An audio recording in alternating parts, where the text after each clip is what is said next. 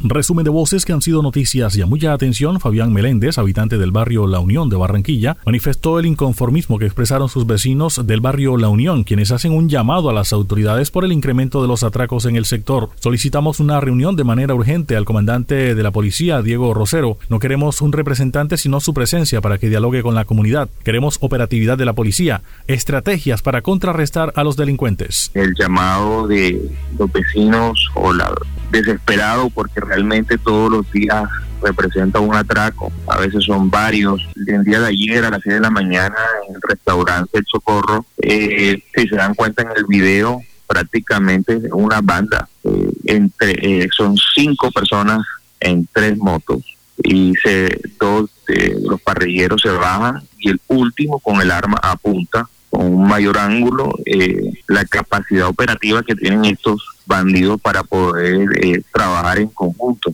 Entonces ya vemos una, articulación que anteriormente no lo, no lo veíamos y que hoy el video nos ayuda a mirar esa capacidad y más que todo eh, solicitarle una reunión de manera urgente al general, pues siempre mandan a un, a un representante, pero en este, en este momento queremos la comunidad exige al general en, esa reunión y que de, una u otra forma él se dé cuenta de las necesidades y de todo lo que está viviendo la comunidad de la localidad. A propósito del tema de inseguridad, el ex personero de Barranquilla, Arturo García, manifestó que la denuncia es un elemento vital para ayudar a las autoridades en el tema de los atracos. Dijo que hay un proceso creciente de organizaciones delincuenciales. Indicó que en 2020 se incrementó la criminalidad en el área metropolitana. Las autoridades no están enfocadas en el verdadero análisis de esto. Las estrategias no se pueden centrar en más cárceles o más policías los menores están involucrados en las extorsiones, ese tema también es preocupante, y expresó que las reuniones de ejecutivos no resuelven los problemas de inseguridad.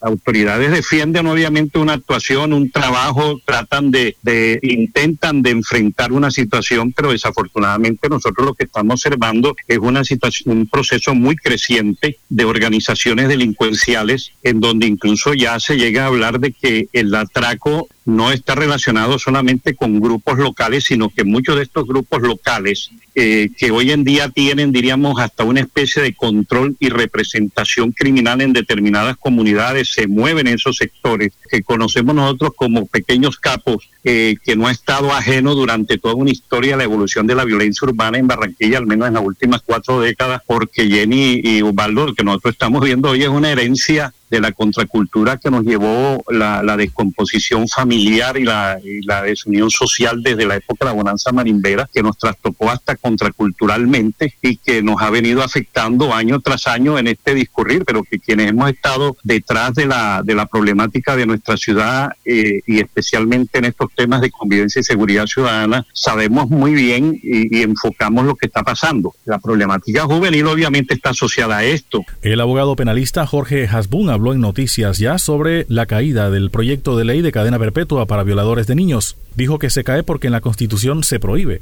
Ese proyecto, según mi concepto jurídico, nació muerto. Eso fue algo populista, intentando crear una ley que no se puede. La Constitución es una norma de normas. Esto es la Constitución, ley de leyes, norma de normas, entonces esto se vería, esto era un fallo anunciado que se iba a caer, porque prima la Constitución sobre cualquier regla o ley. Simplemente eso fue, para mi concepto, eso es lo primordial. Porque si la Constitución lo prohíbe, usted no puede sacar una ley contraria a la Constitución, porque se le va a caer ese proyecto.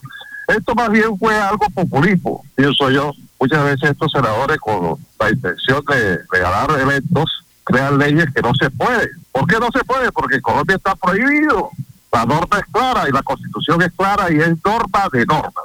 Si hay una modificación a ese artículo, que es el 34, que establece que en Colombia está prohibida la, la pena de muerte, eh, perdón, la, la, cadena perpetua y también la pena de muerte, como que tampoco hay pena de muerte. Eh, entonces, ahí sí podría modificarse esa ley, ese proyecto de ley. Pues. Pero ahora mismo está, eso, eso, ese proyecto se cayó, se hundió nació muerto para mi concepto jurídico. Héctor Carbonel, director del capítulo norte de la Cámara Colombiana de la Infraestructura, dijo que la situación del puerto colmó la paciencia del sector empresarial. Se evidencian sobrecostos, pérdidas, por eso hacemos un llamado al gobierno nacional a brindar la atención necesaria alrededor del 60% de los productos que entran por el puerto de Barranquilla se producen, se comercializan o se manufacturan en la ciudad. O sea que la, la situación es delicada, delicada en ese sentido súmale a eso la posibilidad de pérdida de empleo. Si hay menos carga que entra a la ciudad, hay menos empleo que genera, eh, porque recuerda que cada buque que entra tiene una actividad eh, que, que, necesita empleos para la, para, para la misma. Entonces, en ese sentido, el llamado al presidente es un llamado de urgencia para que se nos hable con claridad, para que se nos diga realmente lo que está pasando y lo que y lo que definitivamente se puede solucionar. Que, eso es lo que nos tiene eh, muy preocupados. Eh, eh, hoy nos dicen una cosa, mañana nos dicen otra, y en ese sentido es muy difícil la incertidumbre con la que el puerto de Barranquilla hoy está trabajando. Eso no, esa incertidumbre no la entienden las navieras, no la entienden los los clientes.